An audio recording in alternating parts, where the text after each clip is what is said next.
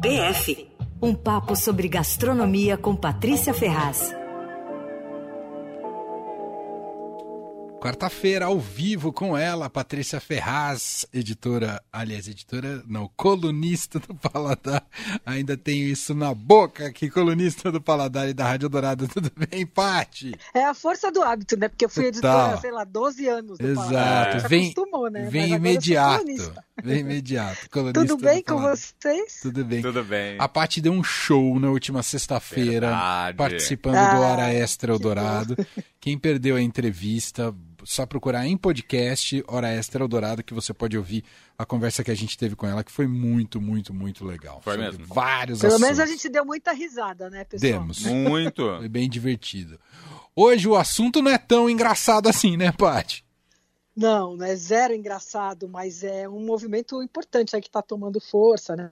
E essa história de que a reunião da ONU sobre as mudanças climáticas é o grande assunto da semana, né? E aí a gente fica aqui torcendo primeiro para ver como é que o governo brasileiro vai se comportar, né? Diante hum. de um hum. tema que é tão importante, urgente. E como bem escreveu o Hélio Gaspari hoje, não sei se vocês viram, ele escreveu assim: se o governo for para o encontro falando em protecionismo, cobrando recursos dos países ricos, vai ser um mico. Tomara que o assunto seja tratado com seriedade, né? E aí é o seguinte, nesse momento, quer dizer, o mundo todo está discutindo maneiras de frear a mudança climática, adotando medidas para reduzir as emissões de gases que provocam o efeito estufa, enfim, entre outros impactos, né?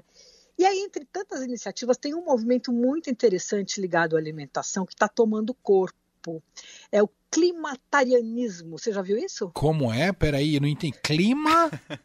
Climatarianismo. climatarianismo. Não sei se é climatarianismo, não. Acho que é climatarianismo mesmo. Nossa, nunca ouvi falar, é. Paty. Primeira vez. É, olha só, é um movimento que estimula as pessoas a escolherem os alimentos a partir do impacto ambiental causado, causado pela produção. Então, assim, é mais exatamente o impacto nas mudanças climáticas, especialmente a quantidade de gases que a produção desses alimentos provoca, né, de gases que afetam o aquecimento global, né. E aí eles calculam o impacto de cada alimento. E aí a ideia é escolher o que tem menor impacto possível, né. E é um negócio super interessante. E assim, climatariano não é necessariamente vegetariano, viu? É alguém que hum. escolhe o alimento de menor impacto, mas em determinado contexto. Então, por exemplo, na prática, assim, não importa exatamente o que, que você está comendo, mas a pegada de carbono que aquilo que você está comendo, que seu prato vai deixar. Hum. E, e aí é muito curioso, é muito é um jeito diferente de pensar, sabe? É muito interessante porque assim a ideia é comer mais as coisas, eh, mais algumas coisas e menos as outras, né? As que as que causam pior impacto, né? Isso é relativo, não adianta, sabe? O que para gente pode ser, é, se você ser climatariano aqui na Inglaterra é outra coisa, porque, né? É, são outros os, os, os, os elementos envolvidos ali, né? De, de, de produção, transporte e tal, né? É uma mudança no jeito de pensar que eu acho bem revolucionária, viu? É, é Por exemplo. Muito. É, fala, fala. É muito. Muito, é muito porque curioso. a gente nunca foi condicionado a pensar sobre isso antes de comer, né, Paty? É, a gente não sabe nem calcular, entendeu? Isso nunca foi parâmetro, né? Você não tem. E, e é curioso porque é, a gente tem várias coisas que, que são uh, super celebradas, por exemplo, pelos vegetarianos, e que para o climatariano é, são praticamente crimes. Então, por exemplo, o guacamole, né, que é essa pasta de abacate que tem feita com um pouquinho de alho, azeite, que é uma delícia, virou assim o alimento fit, a coisa mais legal do mundo. Todo mundo come avocado toast, não sei o quê. O abacate é um dos, dos vegetais que mais causam impacto especialmente porque ele é produzido, sei lá, no México, aqui no Brasil tem um pouco, mas ele daí ele é importado. Então, hum. a pegada dele, que ele deixa é enorme, porque tem o transporte de avião ou de, de ônibus, enfim, ele deixa uma pegada gigante, né? Aí tem, por exemplo, outras coisas que os vegetarianos amam, por exemplo, é, sei lá, amêndoa, pistache, que é tudo é, né, para vegetariano, vegano é, é, é, faz parte da dieta. Uhum. É, tem gente, os climatarianos estão vetando, porque é uma produção que consome muita água.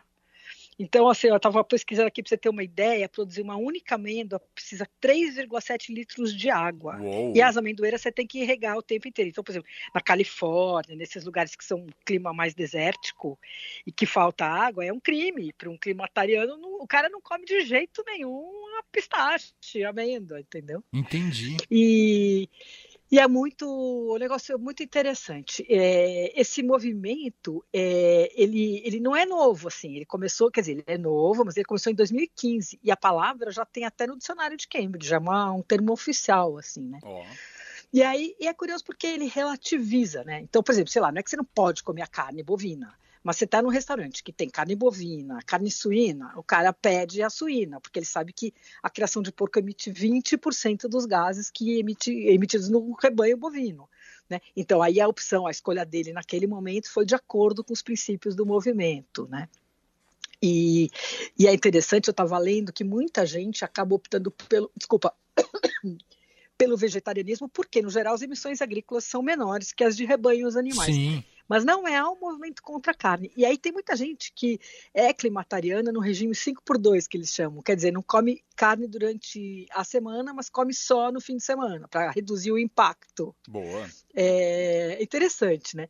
E eu já vi uma matéria muito interessante no site da BBC que tinha uma tabela para calcular as emissões, né? Essa pegada de carbono. Aí eu fiquei testando, fazendo lá uns cálculos. Ah. Então, por exemplo, se você come uma maçã por dia, né? Maçã é aquela coisa que é super do bem e tal. Sim, em um ano você vai ter emitido. Muito. Você não gosta de maçã? não, não gosto muito. Não gosto. Mas, enfim, é irrelevante isso. É, mas olha, tem, como diz aquele ditadinho, né? One apple a day keeps the doctor away, né? Uma maçã por dia é, deixa afasta o médico, né? É maçã é do bem. Bom, mas se você comer uma maçã por dia, isso vai somar uma emissão de 12 quilos de gases de estufa. Isso equivale a rodar 51 quilômetros em um carro a gasolina ou a tomar 80 banhos de chuveiro. Bom, parece muito, mas é super pouquinho se você compara, por exemplo, com o abacate, com as castanhas tal. Uhum. Agora, Uh, de qualquer jeito, é, nozes e, e, algumas outras castanhas, que não essas feitas na Califórnia com um monte de água, não sei o que, elas têm uma emissão zero. E aí, não, por acaso, os leites à base de castanha estão crescendo muito, né? Leites vegetais, assim. No Reino então. Unido, é, diz que essa matéria mostrava que o consumo desses leites vegetais cresceu 32%. Aqui, eu não sei o número, mas assim, toda hora eu recebo algum, porque as pessoas mandam né, os lançamentos para a gente conhecer e tal. Toda hora eu recebo algum leite. Tem de aveia, tem de nozes, de amêndoa, de castanha do Pará, de castanhas variadas. Aí tem leite de arroz, tem leite de soja, tem. Diz que nos Estados Unidos tem um de, ave... de ervilha agora. Ai, meu Deus do céu. É, também não é nem meio fiquei será que ele é verde? Leite verde é duro, né? Eu já não gosto de ervilha. Você vem com leite de ervilha, morrer. É, é. presente. Incrível, né? Bom, e é isso que tem uma empresa sueca que agora o que vai bombando, vai bombar, e é o novo leite, que é o leite de batata, que é uma empresa sueca que está trabalhando nisso, e parece que ela causa menor impacto ainda que essas outras coisas. Então ele deve ser lançado em fevereiro de 2020, mas já está causando alvoroço. Os supermercados ingleses já reservaram, enfim. É, que mais que eu estava olhando? Bom, aí voltando lá nos cálculos, né? Então, quem toma uma cervejinha por dia, aí, emite 243, que é o Emanuel não, né? É, não, não imagina, não. imagina. É, é 243 quilos de gases por Nossa. ano, é, que equivale a rodar 1.002 quilômetros em carro de gasolina. E aí, climatariano de verdade chegar a essa conclusão, toma vinho. Tá vendo? Que emite ah, muito lá. menos que a cerveja. Tá vendo? Bom, aí tem um Sempre tem uma opção. Sempre tem uma opção. É isso, mas isso é o que eu achei. Isso é o mais eu assim, importante. Assim, é. não, mas é isso. Se você fica, você para e fica pensando, bom, então não dá para comer nada nunca mais, porque a gente vai esquentar o planeta de qualquer jeito. Mas não é exatamente. Eu acho não. que a ideia que você falou brincando, mas assim, Ó, oh, sempre tem uma opção. Claro, é, não é o ideal essa, mas é melhor que a outra. Então, eu acho que é só incluir isso na, na maneira de pensar, né? É, de uma certa maneira, contar, era como fala, os antigos é. viviam, principalmente em zona rural, né? Num Sim. certo sentido, né, Paty? Não sei se cabe essa comparação. É, eu acho que cabe, mas aí ela é mais pela quantidade, eu acho, né? Quer dizer, o impacto é mínimo, mesmo que claro. você tenha lá um boizinho, não sei o quê. O problema é que quando você. É uma coisa que eu li também que eu achei muito interessante numa matéria no New York Times sobre isso. E falando alguém lá, um especialista dizendo assim, ó, oh, não é mais a, a, escolha do que você come não é mais uma questão pessoal, é uma questão coletiva, hum. porque não é uma, assim hum. a minha decisão, eu vou comer isso, vou comer aquilo. O mundo só é um e a gente divide o mundo. Então assim tem que ser as decisões têm que ser coletivas. E tem, então eu achei muito interessante isso, porque você fala assim, não, eu não como carne por uma questão, eu sou, não sei o quê. Não, peraí, vamos, né? É um jeito Sim. de pensar coletivo. Eu acho que essa, esse momento, assim, é de realmente repensar, né? Verdade. Tá valendo aqui, né, naqueles cálculos. Então, assim, ó, um bife de hambúrguer, que é uns 75 gramas, é, por dia, você consome, isso aí emite 2,8 mil quilos, 2,8 mil quilos, 2.800 quilos de gases de efeito estufa. Nossa. E que equivale a rodar 11 mil quilômetros de carro e o porco emite um quarto disso. Nossa. Bom, chocolate também não está liberado, viu, no climatarianismo, não, viu? Hum. Emite 500. Se você come tudo pensando se você comer um por dia, foi lá o, o cálculo que eu fiz para ficar mais fácil. Uhum. Tá. Então, 541 quilos de gases, equivale a rodar 2.223 quilômetros, tomar 139 chuveiradas. Quer dizer, banho e chocolate no mesmo dia esquece, né? então fica o recado: se você comeu chocolate hoje, não tá bem. É, é, não, banho, chocolate e cerveja, então, o cara pode ser banido da sociedade. e aí, assim, tem, já tem até aplicativo de celular para de celular para medir isso. Eu não consegui baixar, é da Apple Store, mas eu não consegui baixar. Chama Curi, K-U-R-I que é um aplicativo que tem centenas de receitas assim climate friendly que eles chamam, né? Hum. Essas receitas amigáveis, calcula as emissões dos alimentos e eu, eu vi que no, no, site deles eu vi que estava um aviso de lentidão porque devido à alta procura. Então tá eu achei muito tá curioso. Tá vendo? É, é, é, é. E olha, nos Estados Unidos já tem vários restaurantes incluindo esses pratos climatarianos no cardápio. Então, é receita amigável, assim, né, de baixo impacto. E aí tem umas redes que já contrataram, inclusive, diretor de sustentabilidade, focado nessa redução Faz de. Todo sentido. De... É, é, é. Enfim, eu estou focando na alimentação, porque é meu, minha praia, né? Mas esse é o primeiro passo do climatariano, porque a questão é muito, muito mais ampla. Assim, é um movimento que surgiu em 2015, já está no dicionário, como eu falei, né? Uhum. E vai muito além da comida. Do mesmo jeito que os veganos não consomem nada de origem animal, roupa, cosmético e tal, os climatarianos também buscam reduzir essa, essa pegada de carbono em tudo, frear o aquecimento global em todas as atitudes. É assim, de, pegou para si, virou uma coisa pessoal, né? E aí passa pela escolha da roupa, do método de tingimento da roupa, a escolha do meio de transporte esporte, atividade de lazer, enfim. Aí em casa também vai assim, além de fechar a torneira, tomar banho rápido, fazer reciclagem, é uma coisa que vai que você vai repensar o jeito de fazer e tudo, né? Uhum. E aí eu estava olhando assim que o primeiro mandamento do climatarianismo é uma coisa que é, é, é, uma das regras da sustentabilidade, né? Que é aqueles R's, né? A regra dos R's, que é reduzir, reusar, reciclar e repensar o jeito de consumir, né? E eu acho que só isso já é uma coisa que já vai fazer um certo impacto positivo, né? Total, e, total. É, e aí no supermercado a ordem é escolher alimentos sazonais produzidos o mais perto possível e o menos embrulhado possível, né? Então, enfim. É, essa é... transformação ainda carece de, de mais é, incentivo aqui no Brasil, né, Paty? Não, certamente. Eu estava olhando o que, que eles estão fazendo na Inglaterra para isso. É incrível, cara.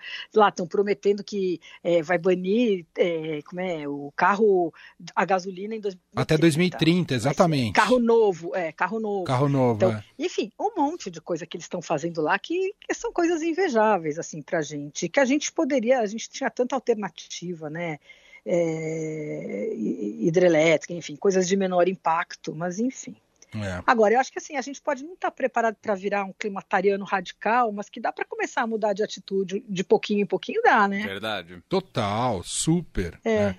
é, é. só de é, entender o que você está comendo, o que está na sua mesa, de onde vem, como é feito uh, e o impacto ambiental que aquilo causa, só de começar a se colocar nessa, uh, nessa situação, né, de pensar sobre isso, é, com certeza passa a fazer diferença aos poucos, né? E, muda, e vai mudando é, hábitos, né?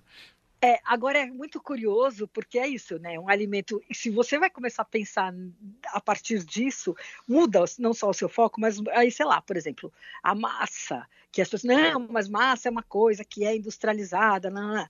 Só que daí o impacto que ela causa é menor do que o arroz. Estou inventando aqui a produção, mas enfim, você começa a relativizar as uhum. coisas e aí é um outro tipo de escolha. E é complicado também, né? Para você. Enfim, então acho que tem que ir com calma para entender o que, que é possível fazer, mas enfim, acho que dá para começar a fazer, né? É isso.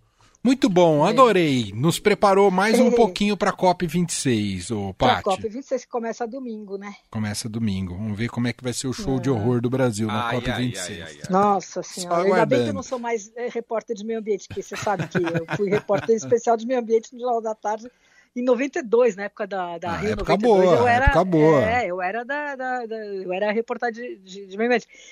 E aprendi muita coisa de, disso, então, mas ainda bem que hoje em dia eu não sou mais, porque você já, já pensou que ia ser o sofrimento disso? Idade média, estamos nas trevas de novo. Aqui é as trevas. Loucura, é loucura total, né? Muito bom. Então tá bom, gente. Então até a semana que vem. Até a semana que vem. Paty, beijo pra você. Beijo pra vocês todos. Tchau. Fim de tarde Eldorado.